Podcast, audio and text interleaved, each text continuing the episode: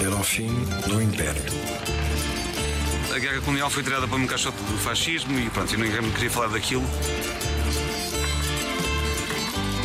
A memória depois faz parte da construção da nossa identidade. Se nós não sabemos como recordar as coisas, também acho que não sabemos muito bem quem é que somos, não é? Ariel de Bigot é uma cineasta francesa, mas sempre teve uma paixão pela lusofonia. Isso fica bem patente no documentário que estreia esta quinta-feira em Portugal, Fantasmas do Império. Filme que o crítico João Lopes considera ser uma pequena lição de história, mas não só. Fantasmas do Império é um objeto de cinema verdadeiramente útil e pedagógico.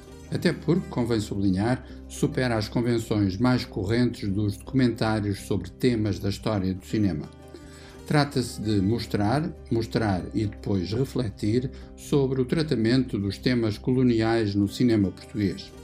Com imagens da propaganda do Estado Novo e também com muitos extratos de filmes sobre as chamadas províncias ultramarinas feitos antes e depois de 1974. E ainda contando com depoimentos muito interessantes de cineastas como Fernando Matos Silva, Margarida Cardoso ou João Botelho. O filme, realizado por Ariel de Bigot, funciona como uma pequena lição de história. E mais do que isso, uma lição sobre o modo como a história se transfigura e, num certo sentido, se reinventa através dos olhares de quem a filma. Já que falámos de um filme realizado por uma mulher, devemos assinalar também a estreia de mais um documentário realizado por um homem, o irlandês Mark Cousins, mas que é dedicado à cinematografia feminina. Most films have been directed by men. Most of the recognized so-called movie classics were directed by men.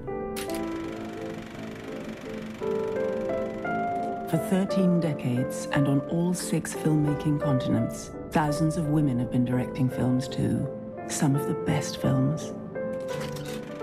As Mulheres Fazem Cinema, de Mark Cousins, é aquilo que, com propriedade, se pode chamar um objeto atípico, desde logo pela sua duração, 14 horas. O certo é que esta semana As Mulheres Fazem Cinema vai surgir como programa das salas escuras, naturalmente repartido por vários dias, a confirmar que o mercado pode e, a meu ver, deve arriscar para lá dos modelos tradicionais de exibição. Como diz o título, As Mulheres Fazem Cinema é um trabalho sobre o cinema no feminino. Não um panfleto feminista, mas apetece dizer o contrário mesmo de um panfleto, que é como quem diz, uma viagem pelos filmes que, desde o mudo até à atualidade, da pioneira Alice Guy Blaché a cineastas contemporâneas como Catherine Bigelow, inscreveram o feminino na história global do próprio cinema. Tem o didatismo de uma enciclopédia e as emoções próprias de um olhar cinéfilo. There are surprises in what follows. Let's start at the beginning. Esta quinta-feira chegam ainda às salas de cinema portuguesas Vadis Aida, da realizadora bósnia Yasmila Zbanic, Raparigas, primeira longa-metragem da espanhola Pilar Palomero, Be Natural, a história nunca contada de Alice Guy Blaché, mais um documentário, desta vez assinado pela norte-americana Pamela B. Green. O thriller de ficção científica sincrónico, Morgan Freeman é o protagonista de Vingança Letal. Para quem gosta de emoções fortes, estreia o filme de terror The Conjuring 3, A Obra do Diabo. A animação não fica de fora com a estreia do filme Spirit, Invencível.